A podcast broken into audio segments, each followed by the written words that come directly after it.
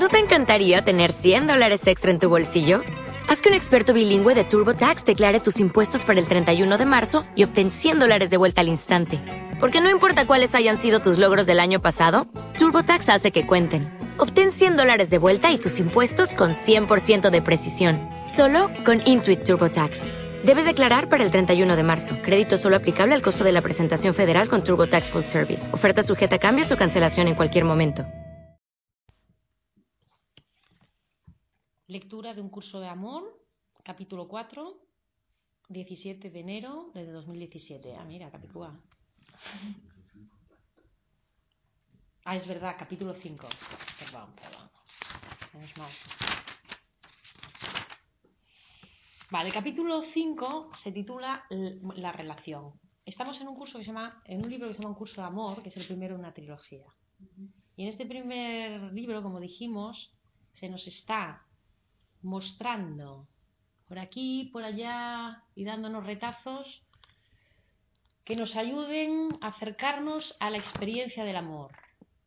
Dado que el amor no es algo enseñable, pero sí experimentable, más bien nos, nos, dicen mucho de lo que no es, porque es lo que interfiere en la experiencia directa que tendrías del amor, de no ser por lo, lo falso que interpones al ser tú el amor mismo, entonces, el camino, digamos, que es ir reconociéndolo. Entonces, vamos aproximándonos indirectamente. ¿eh? Y cada capítulo nos habla de una cualidad, ¿no? Como habíamos dicho. Y hoy aparece el capítulo 5 con el título La relación, que no las relaciones. Este es el primer punto que llama la atención, ¿no? La relación en singular. Vamos a dibujar ya la pirámide, cuanto antes. Va a ir saliendo según leamos, pero bueno. Lo voy a decir en alto porque como la grabación no se ve en el dibujo, pero bueno, ¿eh? partimos de un punto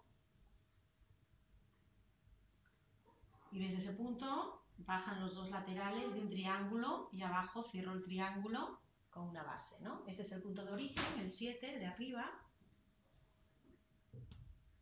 ¿eh? Esto está explicado más lentamente en otras charlas que están en la página web claracuesta.com, son las que están en charlas 2016 y, y, proceden de Alejandra Casado, que también tiene material en abundancia, ella y todos sus ralentizadores. O sea que el que quiera saber más puede, pero aquí vamos a la plantilla básica.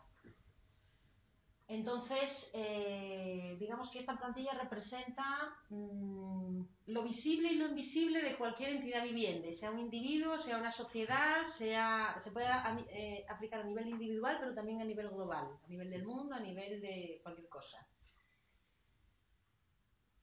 Entonces, eh, 7 representaría ese origen del que partimos, un origen abstracto que nada tiene que ver con el origen de mi cuerpo en el espacio-tiempo en el momento en que nazco, este 7 mm, creado en un, o sea, ese 7 eh, podría ser Dios, no el Dios de cuarto plano el que hemos querido hasta ahora, sino el, el Dios verdadero, vamos a decir, la verdadera emoción de Dios, lo que pasa que si utilizamos esta palabra no es para confundirnos porque casi siempre nos remite ideas falsas, pero sí para tomar conciencia de que la palabra en sí no es nada y que se puede reconfigurar y sanar ¿no? esa memoria. Pero en el 7 también está tu propio origen, porque en ese punto 7 todo está unido. ¿eh? No es algo diferente. Es, un, concepto, un, concepto, abstracto que nuestra mente lineal no comprende, pero ahí la dejamos. ¿no? Entonces, eh, este Dios expande el amor por medio de un pensamiento y da lugar a sus creaciones. Vamos a considerar que somos una creación de Dios. Un pensamiento de Dios, como se dice en algún momento en el curso de milagros, ¿no? Eh, dotado de una capacidad creativa igual que la del propio Dios y dotado además de libre albedrío, es decir, de libertad para ejercer ese poder creador, excepto en donde no es posible por el propio sentido evolutivo de, de la vida que va hacia adelante. ¿Eh? Solo hay. O sea, lo único que no puedes crear es lo que ya está creado, lo previo, a ti mismo, que ya ha sido creado, y a tu creador. como hemos dicho, igual pasa en la vida material. ¿eh? Eres libre para vivir tu vida, pero tú ya, ya eres este y tus padres ya son los que son. No puedes decir, ah, pues ahora voy a utilizar mi vida en cambiar, voy a tener de padres a estos que salen de Pues mira, no, esto no. ¿Eh? Pues esto es lo mismo. Y, no, y si es que no, es que no tiene ninguna utilidad. No va por ahí. Tu, ¿eh? tu creación es. Igualmente tus propias creaciones no van a poder cambiarte a ti ni a sí mismas. Es siempre hacia adelante. Es sentido evolutivo, nada más. Una espiral hacia adelante. Esas las teorías de base, ¿no? Que repasamos. Entonces, eh, este, este ser creado, dotado de libre albedrío, inevitablemente inicia un, movimiento de separación. Es como eh, algo que está dentro del guion, ¿eh? que nosotros vamos a considerar como un pecado, pero que en realidad no lo es. Es parte del plan que va a pasar esto. Es un adolescente que sobrevalora sus fuerzas, sale, se estrella y finalmente vuelve. Es lo mismo. Pero hizo falta ese salir, estrellarse, equivocarse para conocerse realmente a sí mismo. ¿eh? Con lo cual, de pecado solo está en nuestras mentes. ¿no? Entonces, este viaje, este movimiento de separación, se inicia con un viaje, digamos, que este ser creador dice, ah, pues yo quiero ver eh, cómo sería tener fuera todo lo que ahora tengo dentro, ¿no? Quiero relacionarme con mis partes fuera de mí para, para conocerme mejor, sería un poco la base, ¿no? Hay quien dice, voy a saber, bueno, en el primer paso de la separación yo creo que es esto, voy a explorar ¿eh? fuera de mí. Entonces se va de casa. Podemos decir que la primera fase de la separación ocurre en sentido vertical. Yo ahora trazo una línea vertical desde 7 hasta abajo, hasta la base del triángulo. Este va a ser el eje I. Entonces, ¿eh? en, el, viaje dejo mi casa, por llamarlo de alguna manera, y entro en una siguiente fase, que sería el plano que vamos a llamar 6, y que aunque lo dibujamos en la pirámide en horizontal, en realidad es todavía una conciencia esférica y circular. Aquí todavía no se ha abierto el espacio-tiempo. 6, digamos que es alrededor de esa conciencia que fue creada, el campo infinito de las posibilidades creadoras. Puedo hacer lo que me da la gana, excepto estas dos cosas, puedo hacer lo que me da la gana, porque el campo de posibilidades es infinito. Sigo y aparece, o sea, el siguiente plano sería el 5, ¿no?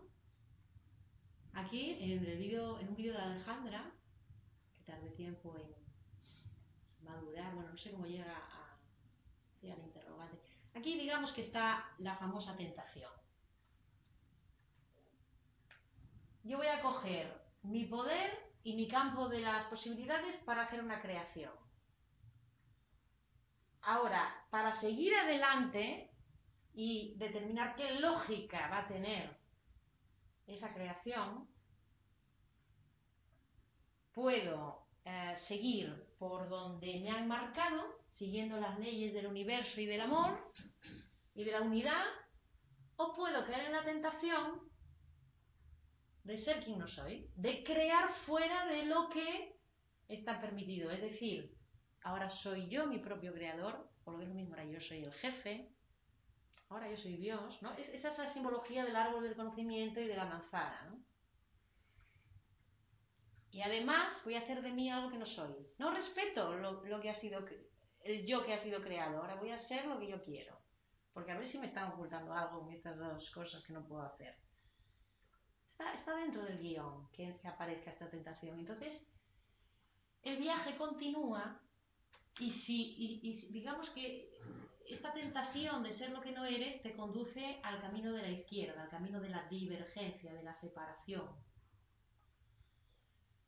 Si no hubieras elegido la separación, de tu fuente podías haber seguido el viaje por el eje central, sin perderte a ti mismo.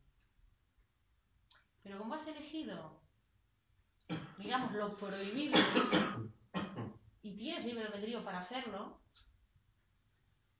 cuando pasas a la siguiente fase, digamos, que sería lo que vamos a llamar el plano 4, aquí es donde este, este plano 5 todavía sería una conciencia esférica circular.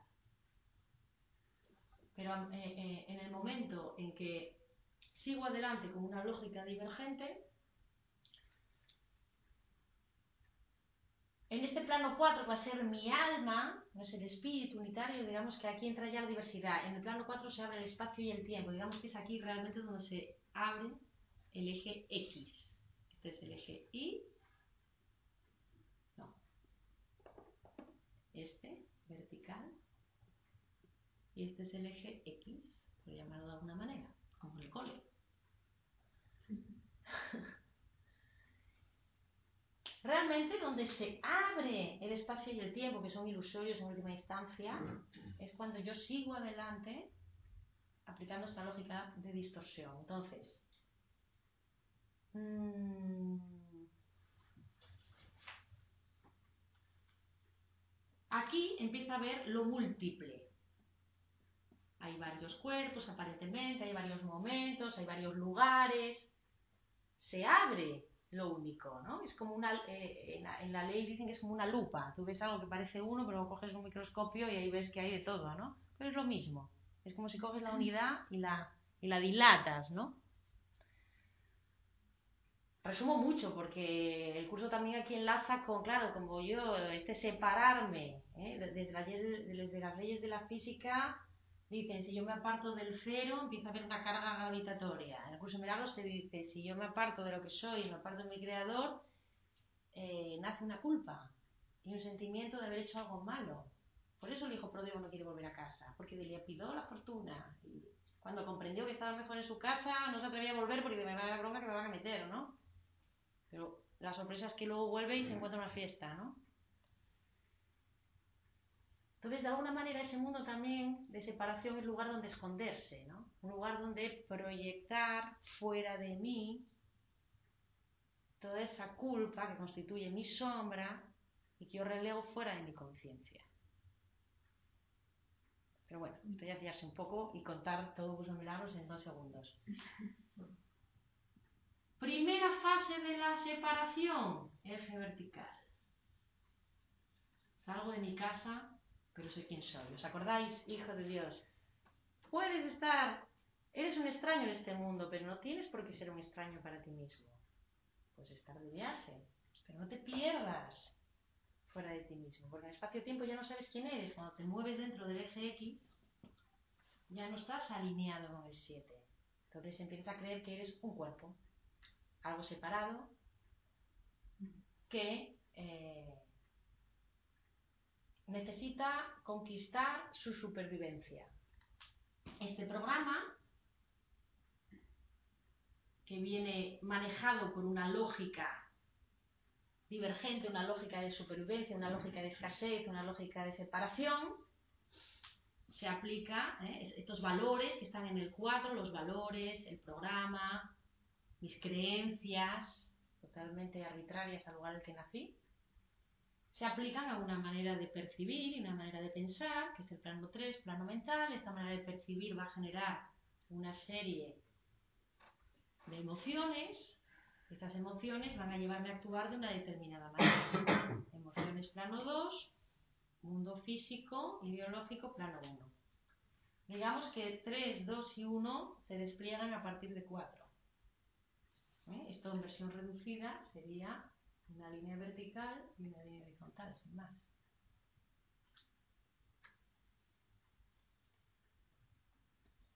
Así. Bueno, cuestión. Que mientras estamos perdidos por el mundo, en el espacio-tiempo,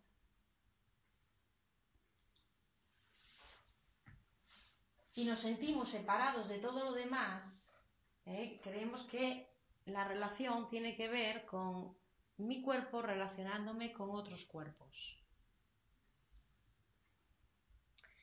Y aquí, ¿eh? lo que, a donde nos va a llevar todo este capítulo poco a poco comprender mejor, es que todos esos cuerpos son una proyección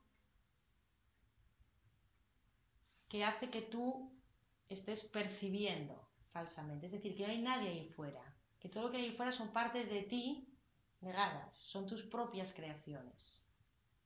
Y que para que eso, esas relaciones que hay fuera puedan ser reales, hay un elemento que tiene que estar previo, que es la relación de ti con el 7. Tú tienes que tener un enlace, una comunicación con la voz del 7, con la voz interior, con el guía interno, con la voz del corazón, con la intuición. Porque desde ahí, ¿eh? este 7, no olvidemos que es un lugar que no solo eres tú, es un lugar de reunión, que abarca a todo, no deja nada fuera, ahí estamos todos. Todo lo que viene de ahí y me hace responder desde ahí, hace que entonces esas relaciones en donde yo me muevo desde ese lugar sean reales. Toda relación externa que no tenga como previo la relación, mi relación con el 7, no es una relación real. ¿Se entiende más o menos? ¿A qué se refiere la relación? ¿Eh? Punto cero, ahí donde mis pensamientos descansan, donde todo lo que aprendí en referencia al pasado baja, se, convierte en algo muy técnico, pero para nada en jefe. Esta neutralidad me permite hacer un enlace con el 7. ¿Eh? Ahora estoy dibujando un 8. ¿Eh? Parte del, punto 0 del plano 1, llega al plano 4, enlaza con el 7, vuelve al punto 4 y vuelve al plano 1.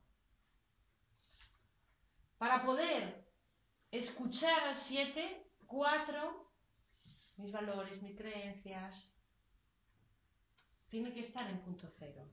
No tienen que estar dominando, tienen que callarse. Tiene que ser lo que se llama una identidad. Voy a tener una identidad en el juego de la vida. Estoy de viaje en el juego de la vida y tengo un personaje que representar. Bien. Pero no me he confundido con el personaje. Esto es como ir al cine y verte una película o creerte que están matando a uno. Es diferente, ¿no? Lo mismo, tú puedes estar aquí con tu personaje, viviendo el juego de la vida y sabiendo quién eres, o creyendo que eres ese personaje. Es muy diferente. Si crees que eres ese personaje, serás siervo de sus mandatos, de sus valores, que vienen de otros y del pasado. No vienen actualizados en tiempo presente por la voz de la verdad en ti. Bueno, como tampoco se ve en la grabación, pero todo, espero que esto lo conozca la gente. Sí.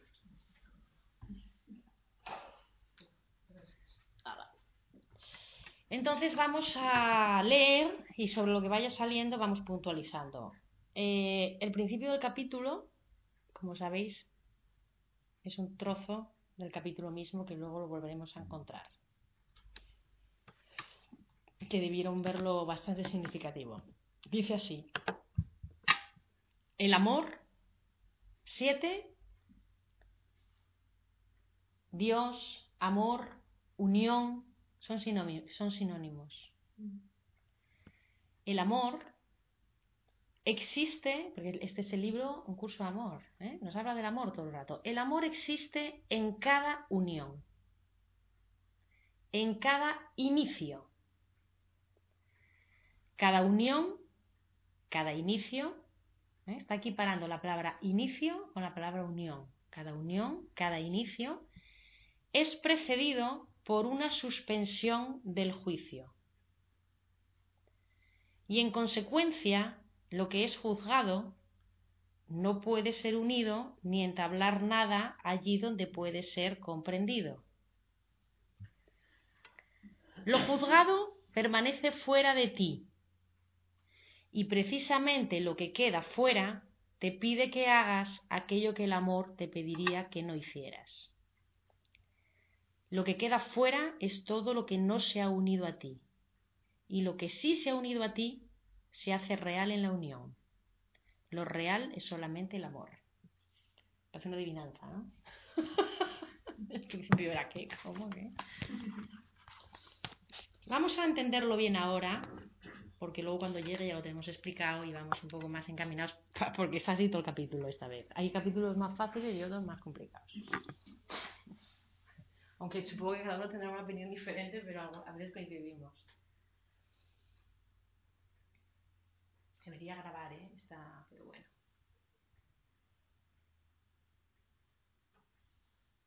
El amor, ¿eh? que va a ser lo que... Eh, ese 7, ¿no? Que en mí olvidado, existe en cada unión. Cada vez que yo me uno realmente, 7 aparece, el amor aparece. Es un requisito para el amor, la unión. Luego, luego aclararemos más esto. Y luego dice, en cada inicio. Aquí estoy. ¿Y por qué considera la unión equivalente al inicio? Porque para, para lograr esta unión, este enlace, ¿eh? Estoy enlazando con, una, un 8, ¿eh? Eh, empiezo en el punto 0 del plano 1.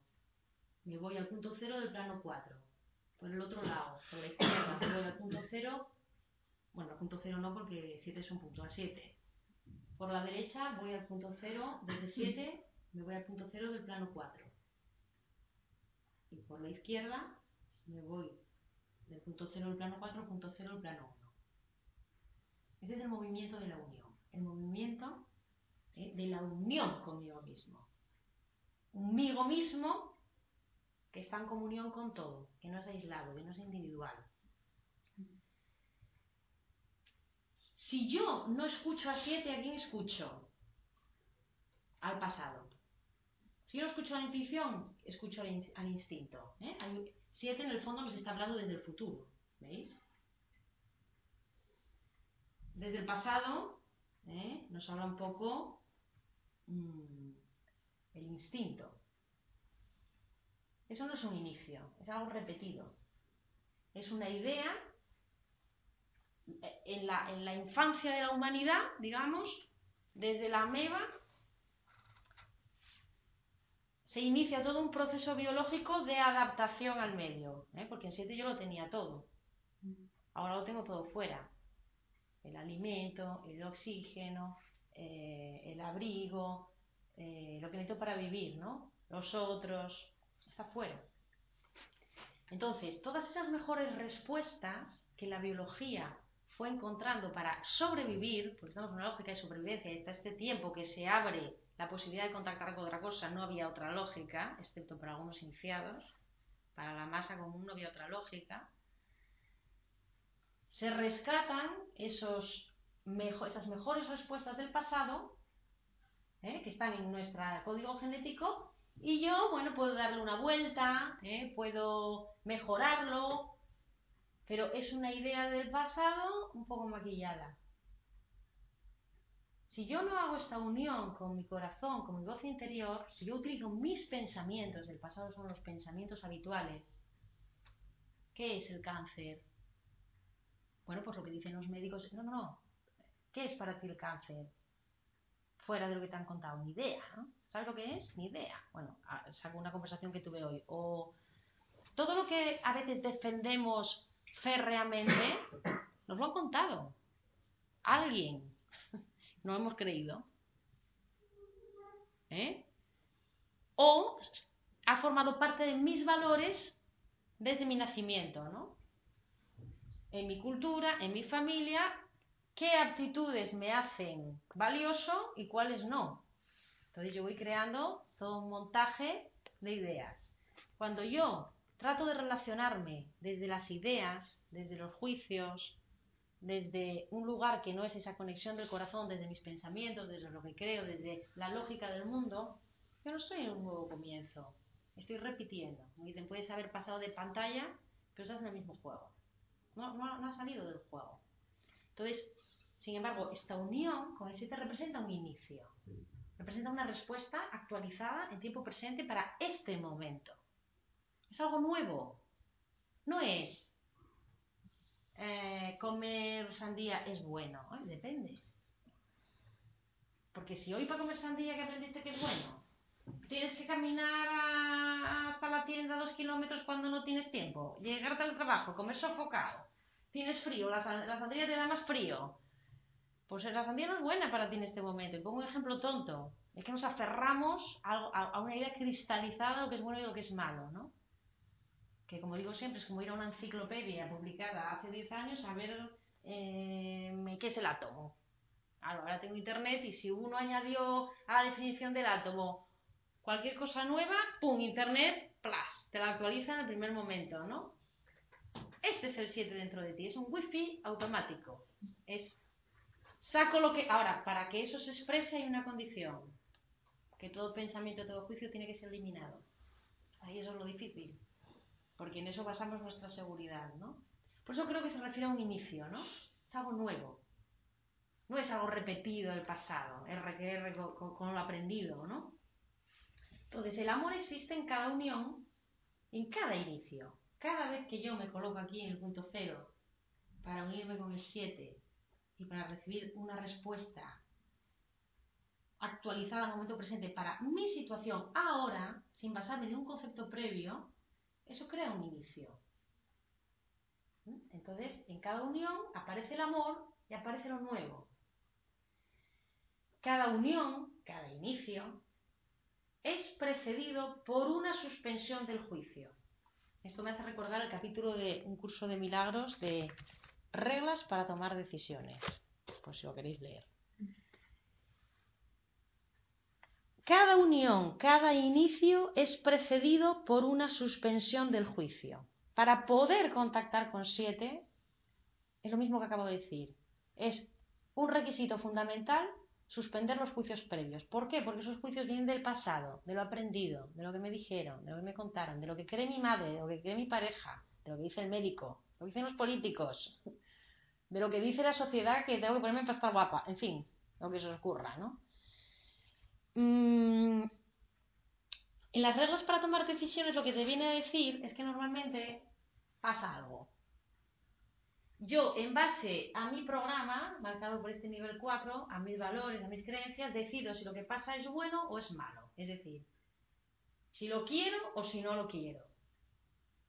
En eso se basa mi, decisión de si es bueno o malo prácticamente, ¿no? Y una vez que yo haya juzgado si es bueno o malo, imagínate que lo he juzgado como malo. Entonces pregunto al infinito, ¿cómo me libro de ello? Pero si he decidido que es bueno, me quedo tan a gusto. O si no pasa y decido que algo es bueno, entonces mi pregunta es, ¿cómo lo consigo? Pero ya hay un juicio previo. Con lo cual, llegas tarde. Porque una vez que has juzgado con cuatro, no puede aparecer siete con la verdad. Entonces, ¿cuál es la pregunta correcta? La pregunta correcta es, antes de emitir ningún juicio ante, ante lo que es, si resulta que lo que es me resulta amenazante, me resulta que me da miedo, me resulta dañino, yo pregunto, ¿qué oh? ¿Qué estás haciendo pranayama? Pues buen momento, ¿no? Sí, estoy tapada. no me da broma, como el pranayama andan. como este. La pregunta es, antes de que yo eh, es ante lo que es, por mucho que me, eh, me desagrade, en el momento que yo veo que me siento mal es porque ya he juzgado, es porque ya he, decidido que es malo. Entonces doy un paso atrás y digo, ¿qué propósito, qué significado tiene esto? ¿Cómo tengo que ver esto? Para que tenga un propósito para mí. Porque dado que es lo que es, es lo correcto. Es lo correcto lo que es, no lo que yo digo que. Ahora, si lo he juzgado como malo es porque no lo estoy entendiendo. Entonces la pregunta no es, esto que es malo como me libro de ello. La pregunta es, ¿cómo veo esto que de malo me parece malo? Luego llegaremos, no me extenderé mucho en esto porque daremos más vueltas. Esa es la pregunta. Por eso dice, cada unión, cada inicio, si quieres que se dé, debe ser precedido por una suspensión del juicio. Precedido. Y en consecuencia, en consecuencia de esto, o sea, si para que se dé la unión y el inicio hay que suspender el juicio, en consecuencia, lo que juzgo no puede ser unido. Si para la unión necesito no juzgar, lo que juzgo no puede ser unido. No puede ser entendido. No puede formar parte de mí. No puedo dejar de estar en lucha con ello. Ni entablar nada o sea, no puede ser unido ni entablar nada allí donde puede ser comprendido. No puede, lo que ya ha sido juzgado, entablar una comunicación con el 7, allí donde puede ser entendido. Si quieres entenderlo y quieres, y quieres que 7 hable, calla primero tu juicio. Si no, siete no habla. ¿Eh? Como dice en Curso de Milagros, el ego grita y el espíritu susurra. O sea, que si el ego no calla, no lo oyes. ¿Eh? No puede em, ser unido ni entablar una comunicación allí donde podría ser comprendido. Lo juzgado, ¿qué haríamos en esta plantilla? Eh? Lo juzgado permanece fuera de ti.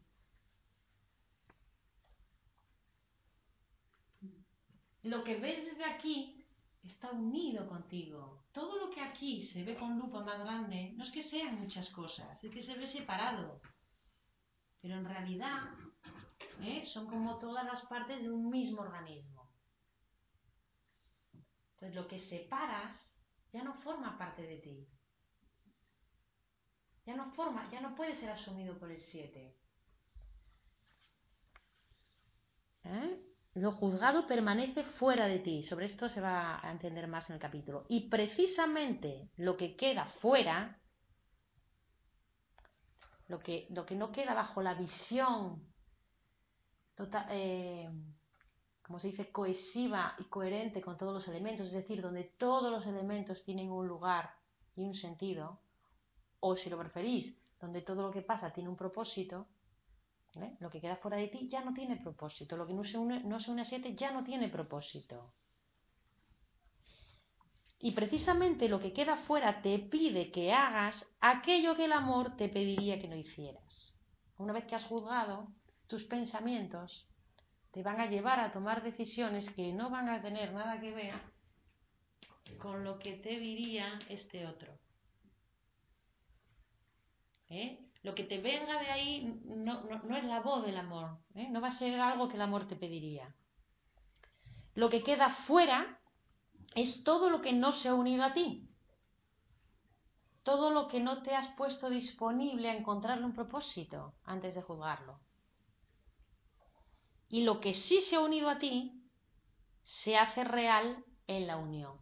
Solo lo que acoges en, este proceso de la unión va a constituir realmente tu mundo real. Y hoy vamos a aclarar un poco de real ilusorio, Gonzalo. Solo lo que unes a ti forma parte de tu mundo real. Y lo real, en última instancia, es lo que nunca muere. Es lo que no puedes perder. No perece. Lo real es solamente el amor. Solo puedes hacer real lo que permites que interprete el amor, pero igualmente solo eso que viene de siete es real. Todo demás, en el proceso de la separación, perdemos el conocimiento y entramos en lo que se llama la percepción. La percepción es algo subjetivo, que tiene que ver con, dado mis datos del pasado, cómo computo yo lo que ha pasado. Eh, ¿Qué estaba hablando? ¿Ahora? Lo real, vale. Pero me fue la idea. Bueno, sigo, ya volverá. Empieza el capítulo. El Cristo que hay en ti es completamente humano y completamente divino. Nos recuerda.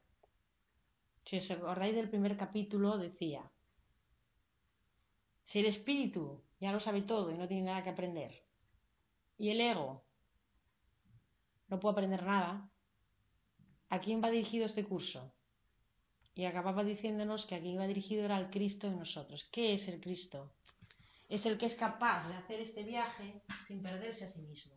Es el que es totalmente humano, el que puede estar conociéndose a sí mismo fuera de sí, en un mundo material, ¿por qué no? Pero sabiendo quién es. Ese es el Cristo en ti. Y ese es el que tiene que aprender a funcionar. Porque es algo nuevo. Ese es tu proyecto. Ese es tu proyecto creativo cuando hiciste el viaje. ¿Eh?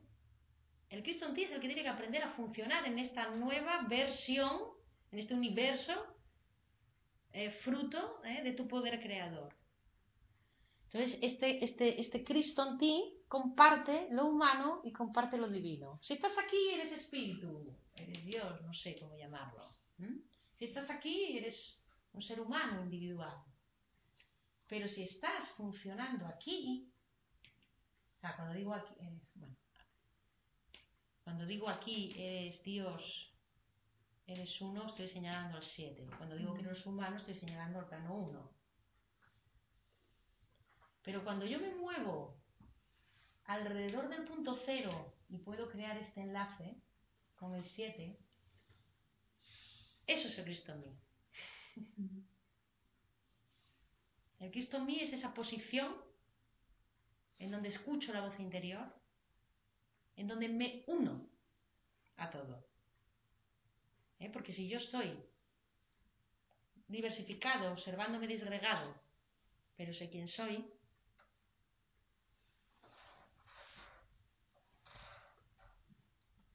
a ver cómo te digo, no me pierdo a mí mismo. Ese es el proyecto, una versión nueva de la vida. ¿Vamos bien hasta aquí? ¿Estáis durmiendo? ¿Tú no?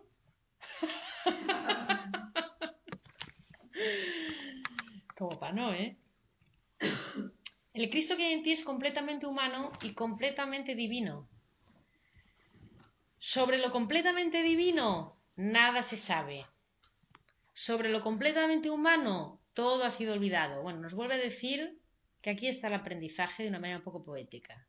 En consecuencia, comenzamos a reaprender lo conocido, lo que ya conozco pero olvidé, por eso dice reaprender, como la unidad que ya lo posee todo. ¿Mm? Eso que, que tenemos que reaprender y que hemos olvidado es fundamentalmente la idea en la que podríamos resumir todo el curso. El otro día estaba leyendo algunos trozos de, ¿cómo se llama ese libro? La otra voz, que es un libro que se canalizó después de un curso de milagros para aclarar un poco un curso de milagros y la verdad que resulta bastante más claro. Bueno, igual porque llegó después y ya vienes con, a lo mejor te lo lees de primeras y no te de nada, ¿no? Pero a mí, a mí sí que me vale. Y hay un capítulo en que prácticamente dice eso, si tú recordaras esta sola idea, que tú ya lo tienes todo, se acabó el tema. Pero bueno, no nos vamos a marear ahora con esto porque habrá, habrá oportunidades a lo largo de... En consecuencia, comencemos a reaprender lo conocido, ¿eh? Eh, eh, como este concepto, la, la, unidad que ya lo posee todo. En el momento que tú conectas con ese punto hiperconvergente que es el 7, lo tienes todo. Al no ser un cuerpo, no eres ni mortal, ni vulnerable, ni tu valor está entredicho de ninguna manera, ni de ninguna manera eres incompleto. Cuando bajas a este viaje y, empiezas a vivir este juego ¿no? del espacio-tiempo, puede parecer, sí, el cuerpo, que no es lo que eres tú, sí que es eh, mortal, vulnerable y todo lo que tú quieras. Sobre todo eso, mortal y vulnerable. Pero ¿Sabemos cómo respondería la biología y cómo respondería la vida si viviéramos conectado con el 7? Podría ser mortal, pero realmente ¿sería mortal? Quizá no. No sabemos. Me inclino a pensar que no. En algún momento nos lo dice fehacientemente. Quiero decir, porque tú puedes decir, vale, como espíritu no soy mortal, no soy tal, todo lo que tú quieras, pero ahora mismo estoy aquí y como cuerpo sí. Vale, entonces ¿cómo supero yo esto? Eh, a, mí me viene siempre la frase, ocúpate de lo que tienes que ocupar y lo demás se te dará por añadidura, ¿sabes? Ocúpate de hacer esta unión y deja que lo demás se te dé. Quiero decir, ¿es importante mantener el receptor vivo y sano? Sí, claro, pero lo único que te está diciendo es no vayas por tu cuenta porque no lo vas a lograr. Deja porque ¿qué es la vida? Tu propia creación. Si creas fuera de esta relación, ese fondo de haber cometido un pecado y de ser un pecador va a exigir un castigo y vas a crear condiciones de agresión hacia ti. Pero si te dedicas al único propósito que tiene sentido, que es entablar esta relación, no habría que temer nada de la vida. Esta es la pregunta fundamental. ¿eh? ¿El universo es un lugar amable o es un lugar hostil? ¿Qué te dice tu corazón? Si parece hostil, ¿será que yo no estoy entendiendo algo? Porque cuando miras la naturaleza, se ve que todo tiende a la vida, y al crecimiento, y a la exuberancia y a la belleza. ¿Qué pasa entonces? Es que no es que no sea importante eso que buscamos, es que lo buscamos donde no está y lo buscamos solos, en vez de en relación. ¿Se entiende? No sé, porque si no sería una huida. Ah, como yo no soy un cuerpo, no importa que me dañe o no importa que me muera. Bueno, tendremos que aceptar allí donde estemos, pero no es que no importe, e, e, es que por mucho que vayas por tu cuenta, mm, ahora nos va a decir, seguirás muriendo, seguirás enfermando, seguirás teniendo complejos y seguirás sintiéndote incompleto, porque nada de lo que haces desde la separación ha conseguido cambiar esto.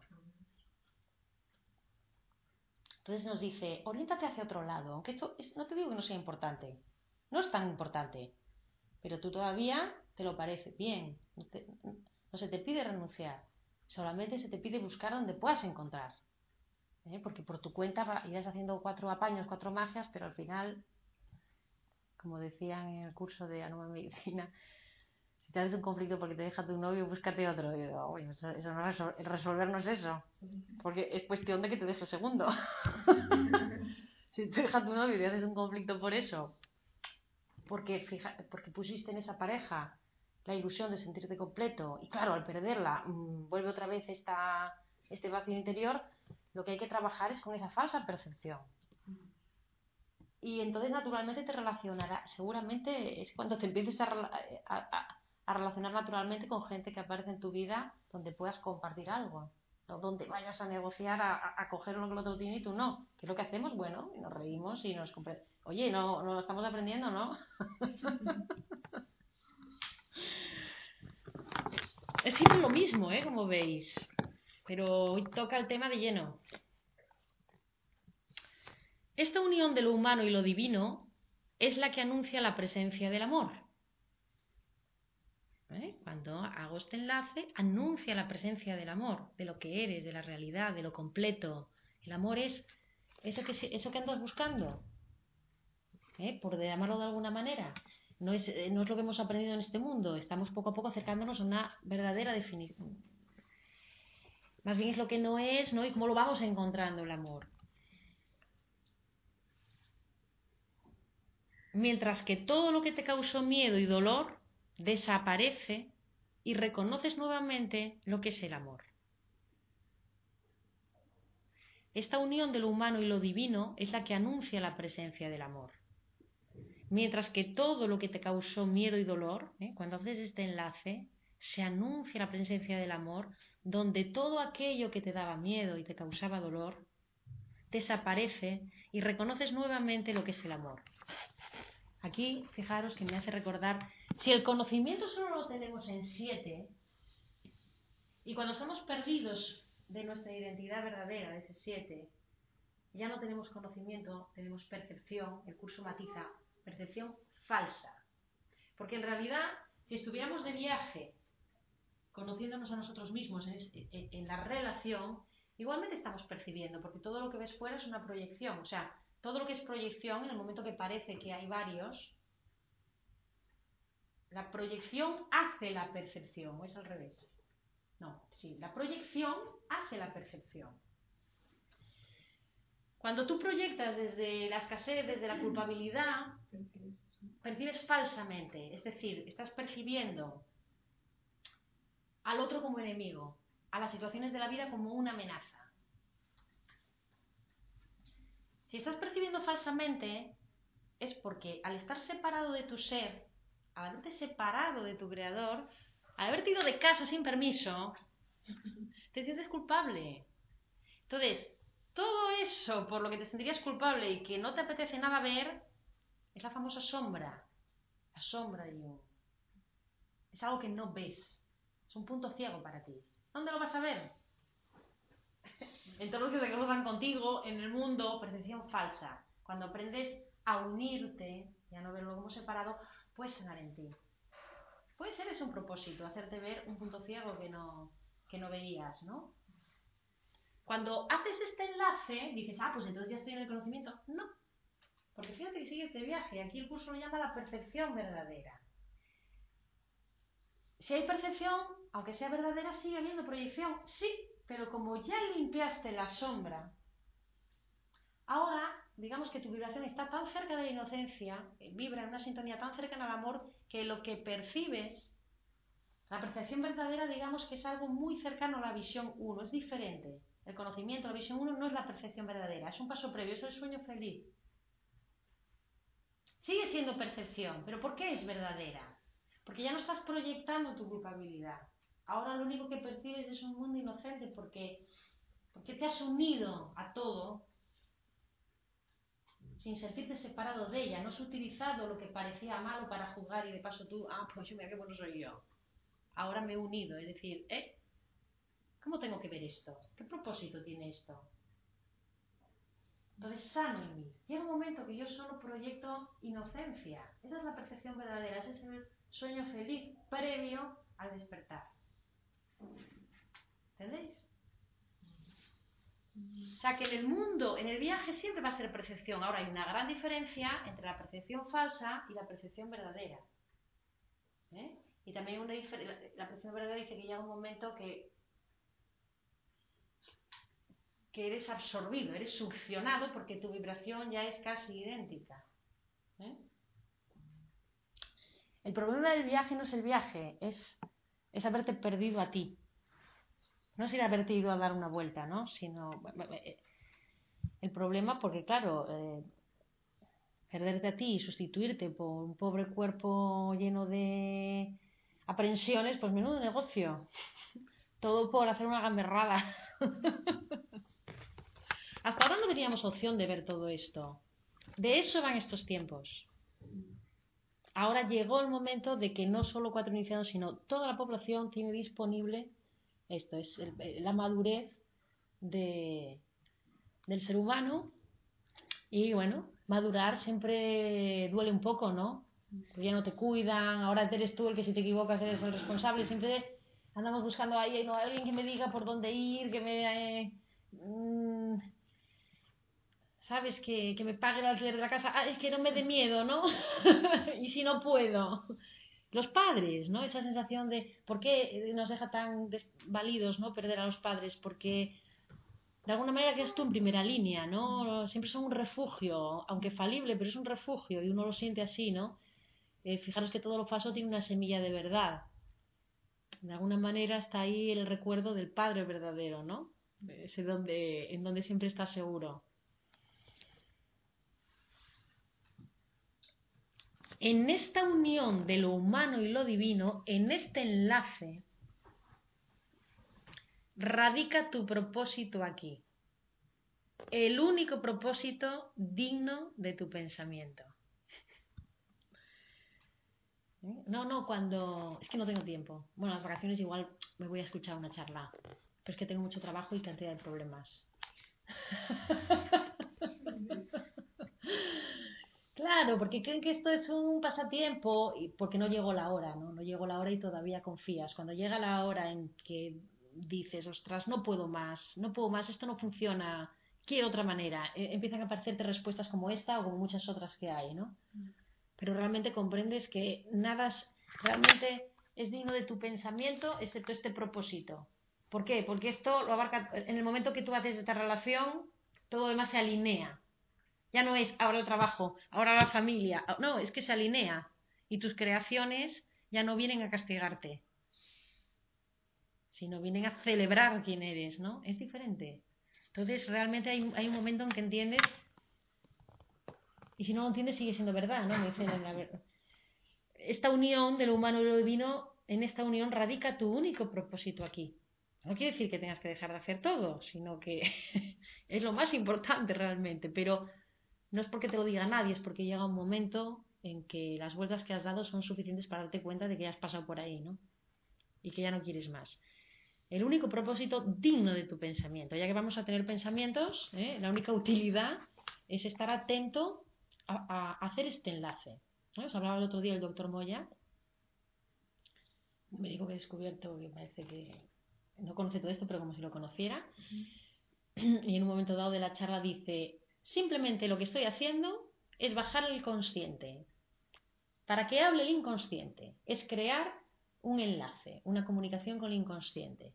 O lo que es lo mismo, poner la mente al servicio del corazón. Así lo dijo, y ni estudio curso de milagros ni nada. Él estudió a Jung, a otros alemanes. Quiero decir, el mismo mensaje está cayendo por todos lados. Hay quien lo pilla, quien no lo pilla, quien está preparado para ello, pero yo cuando dijo esto digo, madre mía. O sea, si fuera el curso de milagros no me alucinaría tanto, pero un médico diciendo esto es como revolucionario, ¿no? Te pone contento, es como... Uf, las nueve, estoy en el primer párrafo. Pero bueno, los preludios, los, los, los cimientos están bien puestos. Quitando por los que no vean esto, a ver, luego les sacaré una foto. Tú que tanto has llenado tu mente de cavilaciones y pensamientos sin sentido, sobre todo cuando queremos resolver lo que parece un problema. ¿Qué es un problema? Un juicio previo. Eh, fase de Hammer, conflicto activo, simpaticotonía permanente, ¿no? a buscar solución, ¿no? Esas cavilaciones, ¿por qué nunca, nunca llegas a nada? ¿Por qué? Porque como no tienes todos los datos, te estás moviendo en cuatro, puedes estar ahí, cavilaciones, pensamientos sin sentido, que no se basan en nada real, solo ¿eh? respuestas ilusorias, que vale, sí, bueno, fueron útiles en su momento, pero ahora ya no.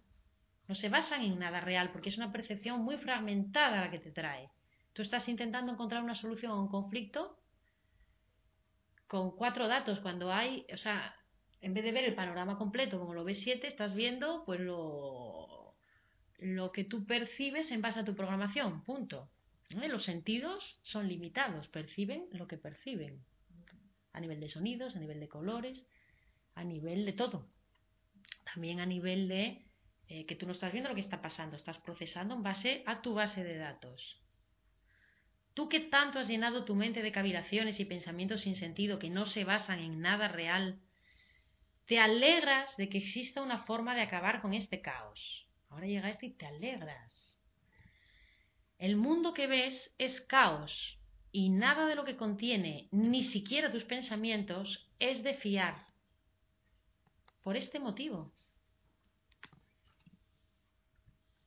Nada de lo que contiene el mundo, ni siquiera tus pensamientos, se podría decir especialmente tus pensamientos que crean el mundo que ves, no es de fiar. ¿eh? Yo tengo ahora unos cuantos pacientes eh, pasándolo muy mal en este punto, de obsesión, o sea, de que no pueden salir, es una confianza total en sus pensamientos, nunca se les ha informado de nada más y de repente a los 45 años se ven con una decisión que creen que va a afectar la vida profundamente y los veo pasarlo muy mal, ¿no? Muy mal. Y me recuerda a mí misma, yo, en su momento cuando quería decidir si iba a Madrid o no, tenía 20 años, no veas, porque yo solo tenía mis pensamientos para tomar esa decisión. Entonces, ra, ra, y sopesando, y si me quedo esto, pero entonces hay estas inconvenientes, pero si me voy esto otro, pero entonces, como si todo dependiera de mi control, de mi decisión y fuera sola por el mundo, ¿no? No decir, oye, ¿Qué es lo que siento? ¿Qué es lo que quiero? ¿Qué es lo que me dice mi corazón? Vete por ahí y déjate de elaborar pros y contras. Lo que venga, sabrás cómo hacerlo. Estás acompañado. Punto. ¿Eh? A veces cuando dudamos tanto, lo que pasa es que no queremos, o sea, ninguna decisión nos vale porque no queremos afrontar las consecuencias de esa decisión, que nos imaginamos terribles, ¿no? Por eso hay gente que nunca se podrá decidir porque lo que no quiere es afrontar sus decisiones. Entonces pregunta a los amigos y te pregunta 50 veces lo mismo y va a terapia y cree que está haciendo algo y lo que está intentando es que alguien le diga qué hacer para que si se equivoca, porque tiene miedo de su propia responsabilidad y sus propios errores, ¿no? Hay en el libro de, igual ya lo comenté en alguna charla de Mujeres que corren con los lobos, que es un libro de psicología, una alumna de Jung precisamente, o de su escuela, que además se crió entre chamanes, entre pueblos indígenas, ¿no? donde todavía el pensamiento racional no estaba tan estructurado. Entonces, a través de los cuentos tradicionales saca enseñanzas. Y en un momento dado, lo digo, pues es un libro bastante mítico, que conoce mucha gente y está muy bien. Dice, la confianza no se basa, que también dice un curso de milagros, en el curso de milagros dice, la confianza no se basa en lo que será, se basa en lo que es, no se basa en lo que será si elijo bien, se basa en lo que es. Es decir, dice la de mujeres que corren con, que bailan con los lobos.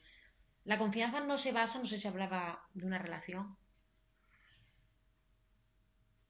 no se basa en que el otro se va a comportar de una manera que a ti no te va a hacer daño. Eso es en lo que será, ¿te das cuenta? En una probabilidad. La confianza se basa en que pase lo que pase, encontrarás la manera de aprender de ello, le encontrarás la vuelta, le encontrarás el propósito y será constructivo para ti. Esa es la confianza en lo que es.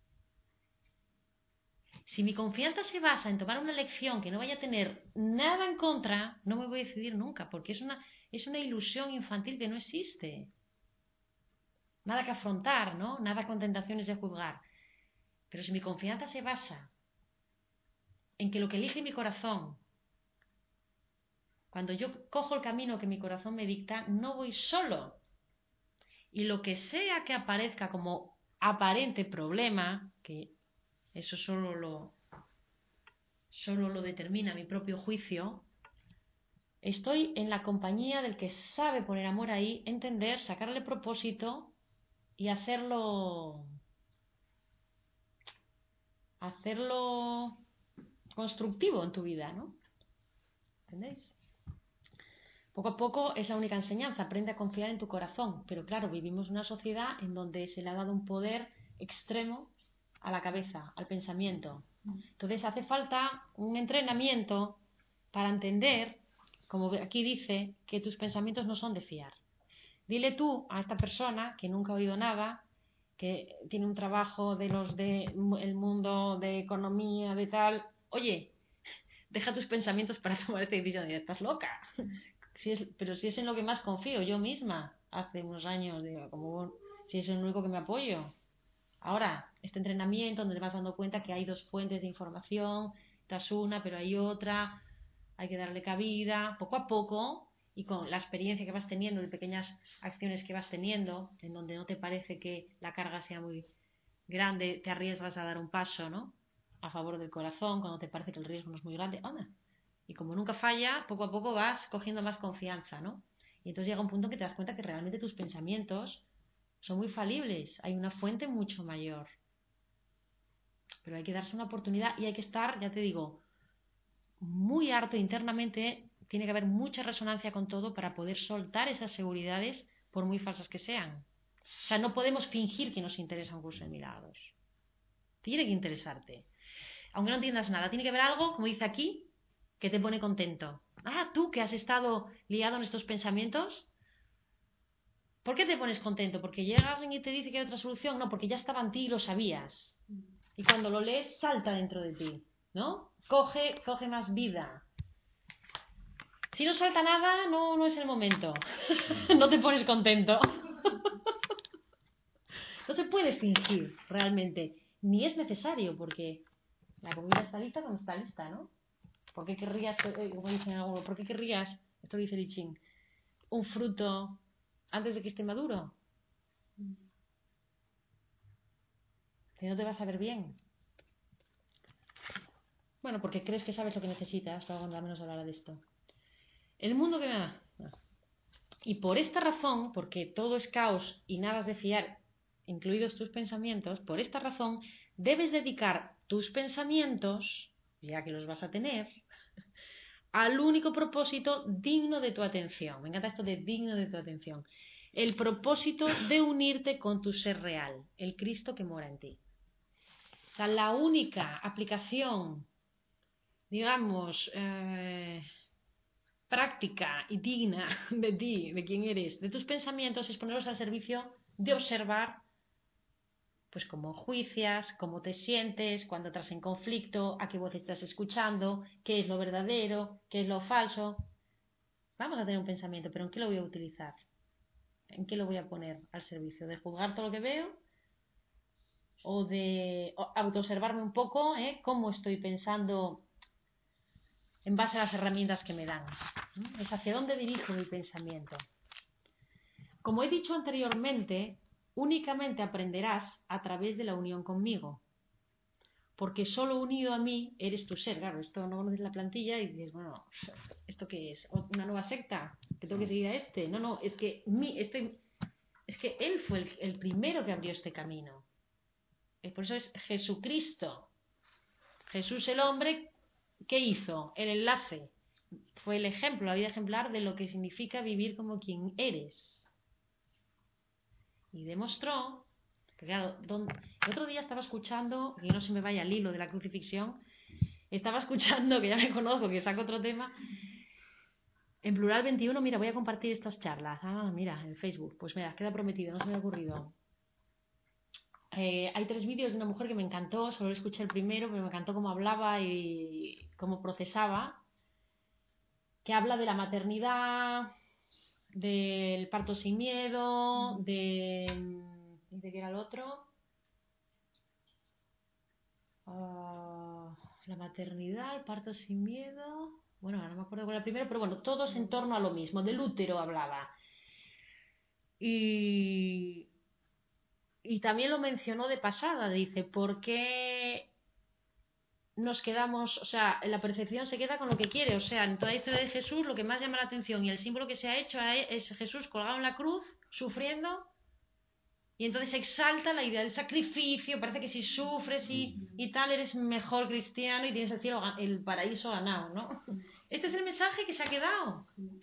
Pero hombre, entonces viene en, en la otra voz, hay un capítulo que es la crucifixión y te dice, dice, a ver, yo lo que hice fue mostraros un ejemplo extremo, porque vine en misión para ello, desde un nivel de, de avance en que ya no le tocaba estar aquí, pero como la carga de la Tierra amenazaba con el propósito, o sea, la carga negativa que estaba acumulada, hace, hace falta ciertos avatares que vienen en algunos momentos a, a, guiar, a sacar, es como cuando viene a otro nivel, ¿no? Viene alguien, yo no voy a sanar a terapia, ¿no? Pero con, los, por ejemplo, la sanación, lo que observo es una persona que entra por la puerta aplastada por una situación puede salir en paz mental una hora y media más tarde y la situación no cambió en absoluto. O sea, que le da la prueba de que su estado no depende de la situación.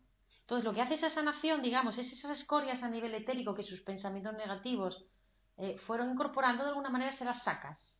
Entonces le dejas otra vez pista, va a ser él el que va al final a reencontrar su camino, pero le dejas, digamos, en una mejor eh, situación para ello, ¿no?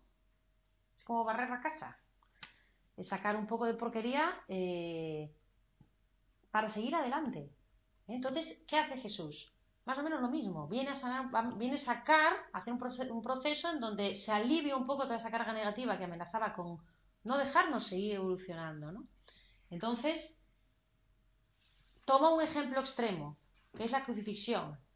Es decir, que fue humillado, torturado, crucificado y me encanta porque dice aparentemente asesinado, no sé si se refiere a que a lo mejor no murió en la cruz, como insinúa Daniel Merual, pero no, no me meto con esto. Sin, dice, os garantizo que pude vivir todo eso sin el más mínimo atisbo de rabia. El ejemplo fue ese, fue, puedo, o sea, me pongo en el ejemplo más extremo, que para nada es lo que tú tienes que hacer, pero yo te voy a, yo solamente te digo, que el mensaje que yo te doy alcanza para poder llegar a este extremo de vivir lo que yo he vivido por elección y sin el más mínimo atisbo de rabia. Ese es mi ejemplo. Y como hombre, te lo voy a mostrar. Y no solo eso, sino que después,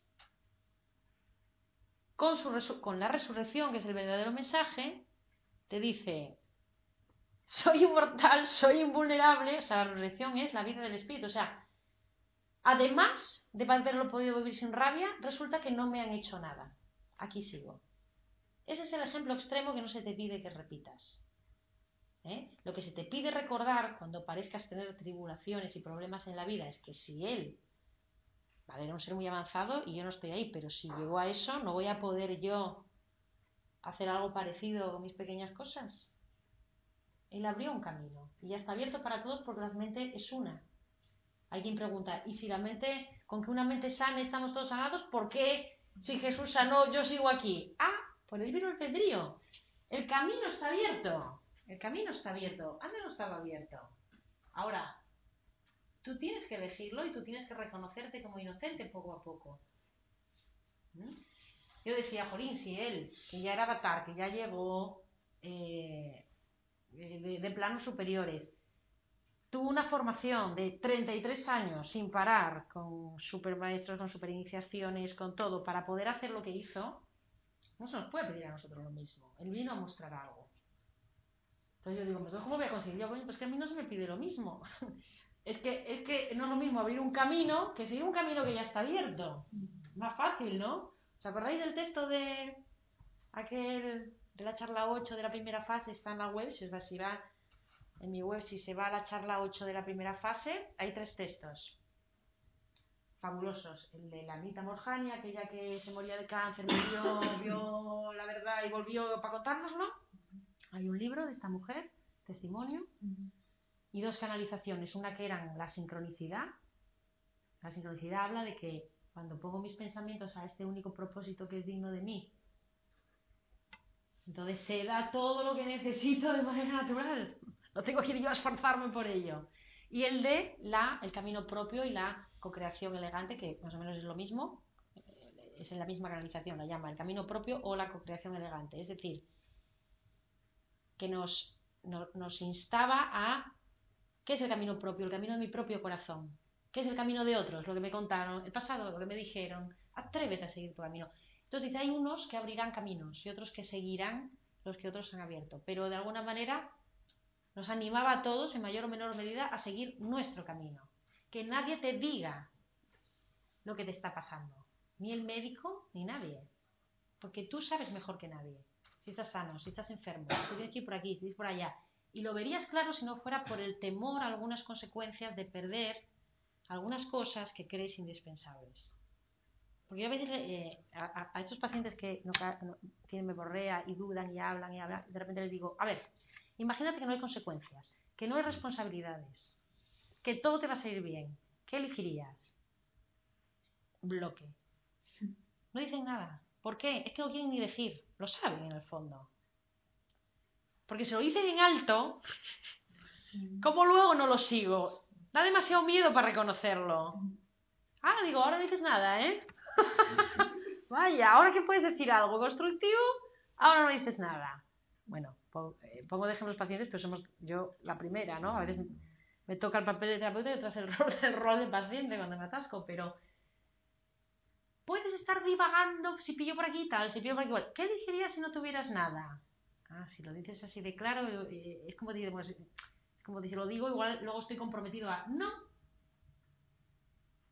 Puedes decir, ah, esto es lo que elegiría, pero no lo hago por miedo. Y ahí estás sanando. O puedes decirte, en realidad este es eh, el, camino que me da menos miedo, es el mejor. Ahí ya no estás sanando, ahí te estás autoengañando. Puede ser que en algún momento no tengamos ni idea qué es lo que dice nuestro corazón, porque estemos tan disociados y tan acostumbrados a vivir en la mente que no lo sepamos, que también es otro caso. Pues no elijas nada. Ah, pues quiero oportunidad. Pues piérdela. ¿Qué oportunidad? ¿Tú qué sabes cuántas oportunidades vas a tener en tu vida? Pues es que si no sabes, ¿cómo vas a elegir? Menudo estrés tomar una decisión para la cual no tienes datos para elegir. Eh, acabas, acabas con nervios pelados. Pues si no sabes, no elijas. Date tiempo. Y si la decisión eh, que te está moviendo ahora tiene de plazo para contestar dos días, pues tendrás que dejarla pasar, sin creer, sin juzgar también que dejarla pasar eh, va a hundirte, pero bueno, igual te ha valido para ver este límite tan grande que tienes y quizá la próxima oferta, ¿eh? ahora bien, ¿te has metido a terapia o te has metido a saber un poco más de ti porque te encontras en un conflicto muy gordo y querías resolverlo? Cuando lo resuelvas o cuando no lo resuelvas y creas que la oportunidad pasó, te olvidarás del tema y la siguiente vez te mirará otra vez desprevenido. Ahora, si lo que surgió en ti fue un movimiento interno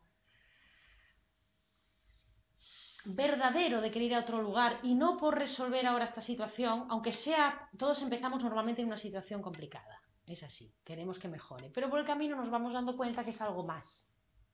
Entonces, aunque pase esa situación, si, seguimos, si, no olvidamos lo mal que lo pasamos cuando nos encontramos ese límite sin herramientas, y yo dedico algo o parte de mi vida en lo que realmente es el único propósito posible, cuando llegue mi siguiente dificultad, mi siguiente conflicto, mi siguiente aparente juicio,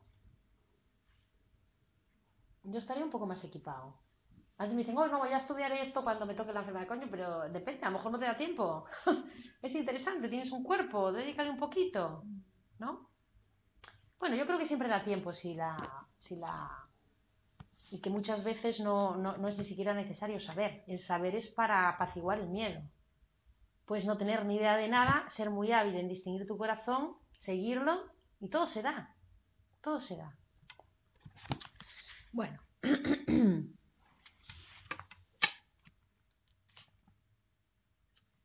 Jolín, es tardísimo. ¿Lo dejamos aquí? pues he leído dos páginas. Una página. Cada vez me enrollo más. Es que este capítulo es muy importante. Entonces, lo que tardemos, lo de siempre. ¿eh? Si esto solo es un pretexto para saber de lo que hablar y no tener yo que pensar, ¿y qué cuento? Pues ya nos lo va pautando el libro. Ah, venga, un versículo más, un parrafillo más. La unión es imposible sin Dios. Dios es el 7. ¿eh? Acostumbrémonos a que Dios no es nadie que nos mira y mira a ver si lo está haciendo bien o mal. ¿eh? Es tú, yo superior, vamos a verlo así, este 7, esta visión todo abarcante, ¿no? A la que puedo acceder. La unión es imposible sin el 7.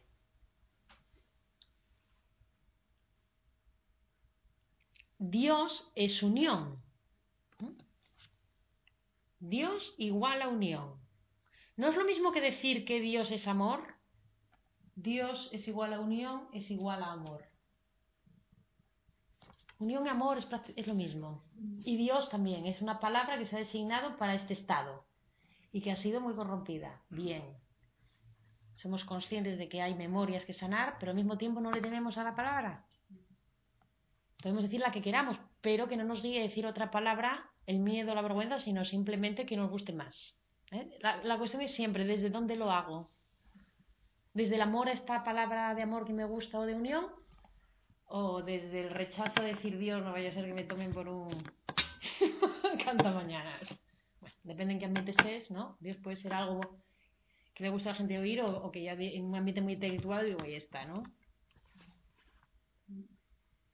El amor es imposible sin unión. Y lo mismo es aplicable a la relación. Es decir, que la relación es imposible sin unión.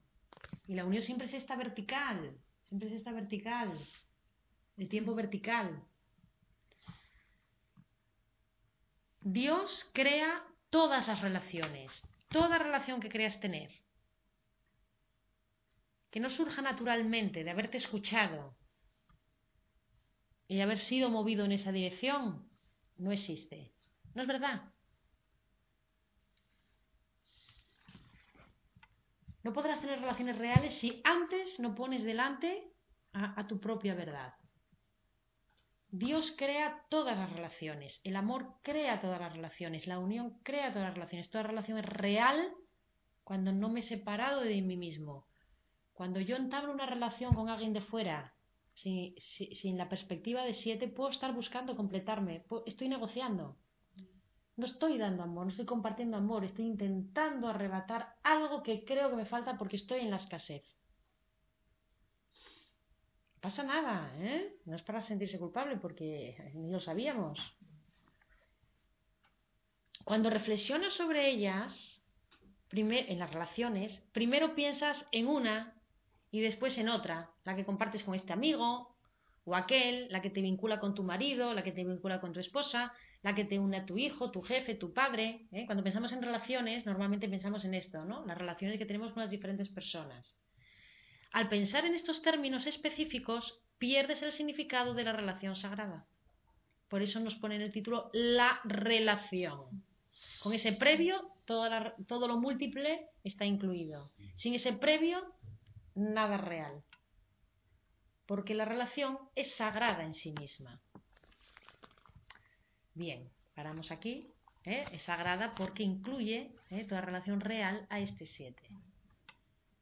¿Eh? Voy a intentar sacar, bueno, lo haré un poco mejor porque es una chapuza, y colgar una fotillo de la pirámide, porque así, bueno, yo creo que más o menos todos los que, a no ser que alguien caiga aquí por primera vez, como hemos ido hablando, más o menos esta estructura básica se entiende. ¿Qué tal? ¿Comentarios? ¿Eh? Que hubiera sido durillo. Sí, sí, dime a mí. la verdad es que lo leí y digo, ¡ay, madre! ¿Qué coño es esto? No, yo lo de la relación lo he entendido eh, mm, gracias a la ley.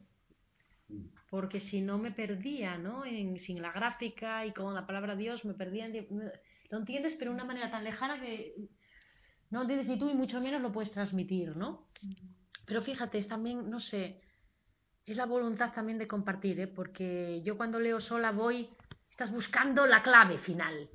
¿eh? No estás empapado, estás ping, ping. El capítulo próximo seguro que me entero. Está la piedra filosofal. Pero cuando veo que no tengo que contar, digo, hostia, a ver, aquí. ¿Y ahora qué? Y la primera vez que lo leí digo, madre mía, entiendo la relación, gracias a Alejandra Casado, digo, pero eh, tal y como lo pone este capítulo, no sé cómo. Y dije, bueno, ya sé cómo funciona esto.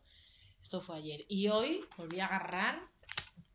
y se me iba haciendo la bombilla. Claro, voy más lenta. Pero fíjate, ya no es un propósito individual para solucionarme la vida, es un propósito compartido. Y cuando, digamos que entro en relación, ¿no? Es como que ahí se dan unas cosas nuevas, porque yo sé que si no os lo contara no, no, sabría explicarlo. No tendría la paciencia de detenerme para saberlo, exactamente como si fuera una, antena, ¿no? Digo, bueno, esto hay que compartirlo, esto hay que comunicarlo. Eh, y entonces yo digo, ahora me entero yo también. Porque se ordena todo mejor. Una cosa es pensar y otra hilar en palabras, ¿no? Por eso está bien hablar, comunicarnos, porque oyéndonos hablar descubrimos cosas que, que no creíamos. O, por ejemplo, coger a alguien que esté peor que nosotros y, hacer lo posible por darle una salida, ¿no? No es para él, otro, es para ti.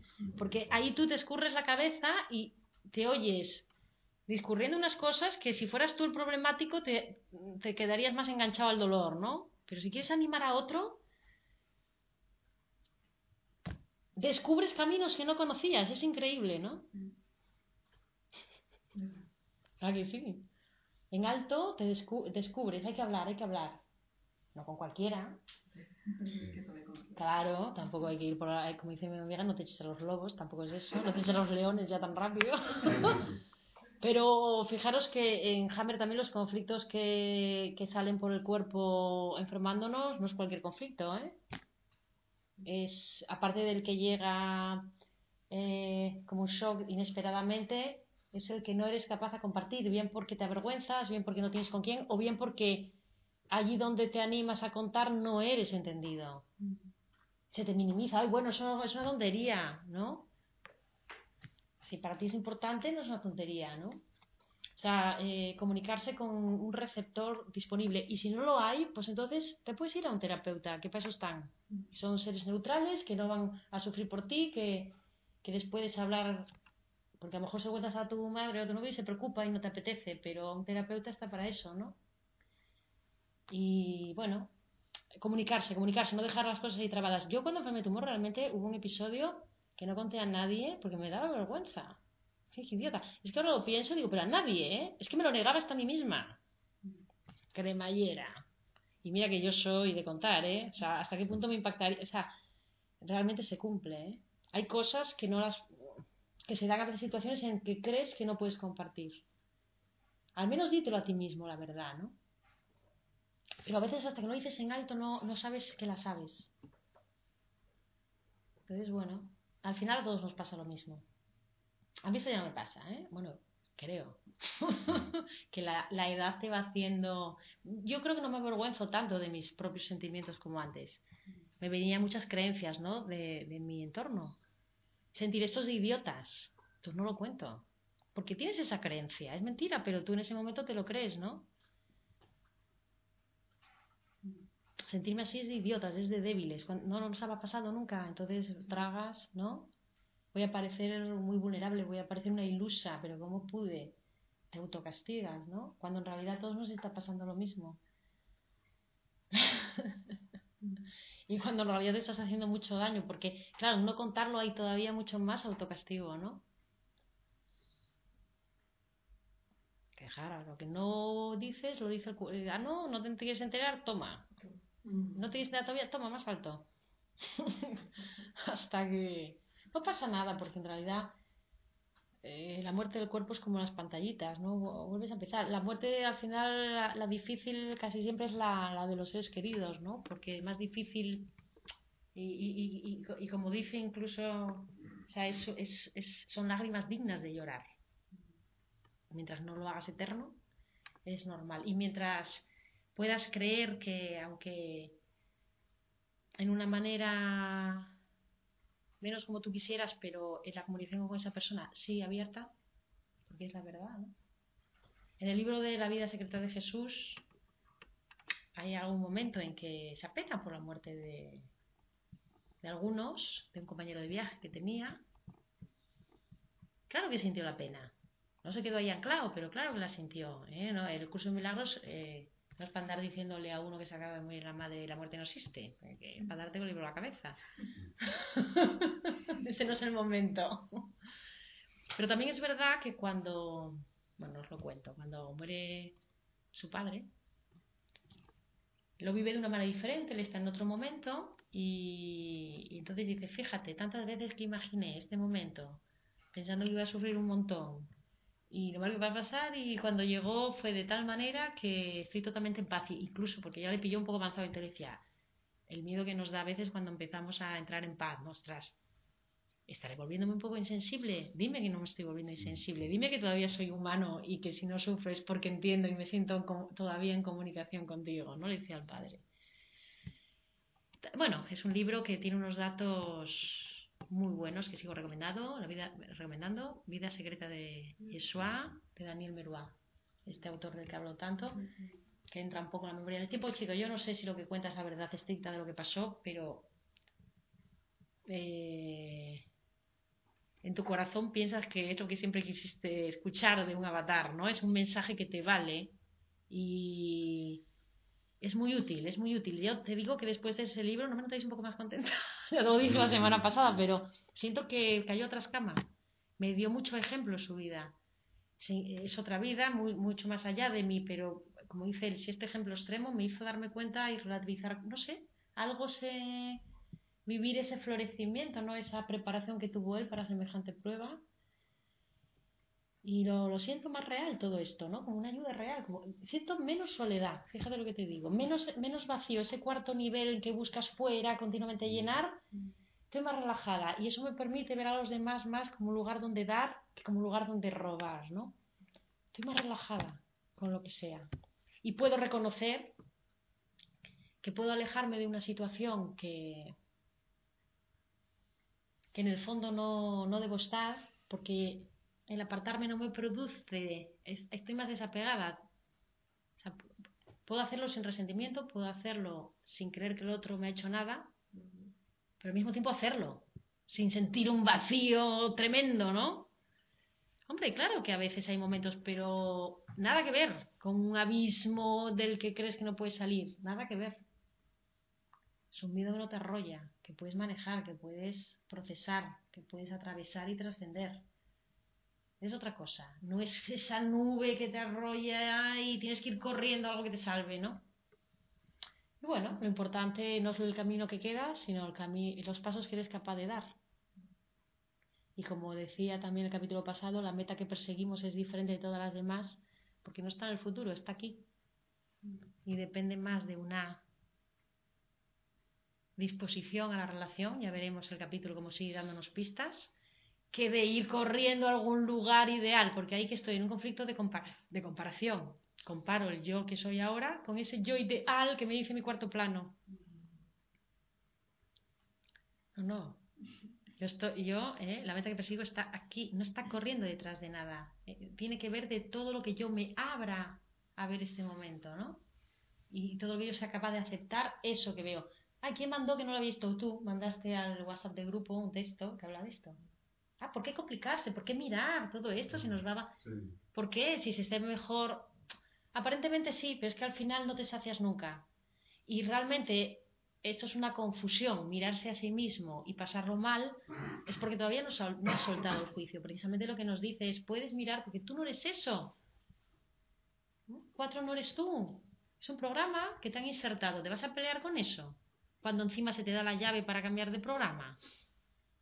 Entonces, eh, por eso no hay que olvidar nunca en este camino, porque si no se nos va a hacer, no va a ser el camino suave y amable que nos promete un curso de milagros, ¿eh? si no cumplimos, si no nos esforzamos en recordar que somos inocentes. ¿eh? Yo las pasé muy, can- muy canutas hasta que un día me aterrizó, digo, oye, pero, pero si esto no es para culparse, una culpa, una culpa, efectivamente, como decías, ¿para qué mirar si es que me abruma la culpa? Hasta que el día que caes de la burra y dices, pero si es que soy inocente.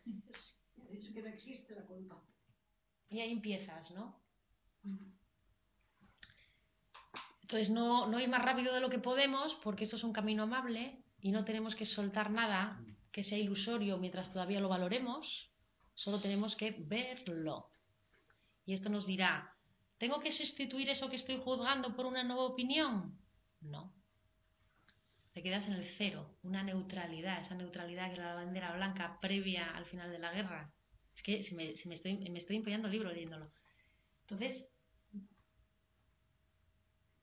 esto lo diremos el próximo día. No tienes que buscar una versión diferente, solamente tienes que soltar el juicio.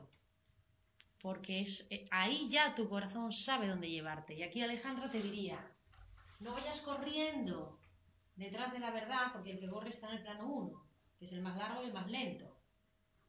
Y la verdad es el más veloz, el 7. Entonces, si quieres, si quieres que la verdad forme parte de ti, no vayas corriendo porque ella es más veloz. Quédate neutro en el punto cero y deja que ella te encuentre. Tú no tienes que sustituir tu juicio con otra versión. Solo tienes que suspender el juicio y poner esa pequeña dosis de buena voluntad en, por favor, ¿cómo puedo ver esto? Por favor, dice una y cien veces en un día si es necesario. Pon tus pensamientos al servicio de eso. Y en algún momento esa verdad te alcanzará. Porque si eres tú el que vas detrás de la verdad, ¿quién es el que está haciéndolo? El ego. Diciendo, ah, sí, que vas en serio de espiritual. Bien, yo también. Vamos a buscar la verdad. La verdad te encuentra. ¿Eh? No es una conquista, esa- esa- es una posición humilde, es el cero, es la neutralidad, es el quito lo que no es. Lo que es ya viene solo, aparece naturalmente. Si es que nunca lo has perdido, solo que estaba eso delante. Ah, en la medida que voy quitando, florece. Y, y ocurre, ocurre.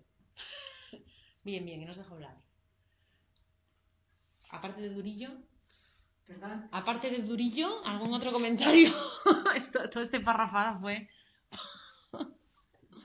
Pero se entendió más o menos un poquito. Sí. Torio está. Vamos, para que para teletransportarte a la cama con los dientes ya lavados, ¿eh? ¿Cortamos? Sí. ¿Sí? Gonzalo está dudando si decir algo, pero dirá el total, voy a decir. Lo voy a decir. Bueno, podéis leer el capítulo para el próximo día y así, aunque no se entienda nada, lo que yo digo no suena tan a chino, ¿eh? porque continuaremos donde lo dejamos. No sé cuántas partes tendrá el capítulo de la relación, pero el tema lo merece. Bueno, muchas gracias y hasta el martes que viene. Gracias a ti. ¿El qué?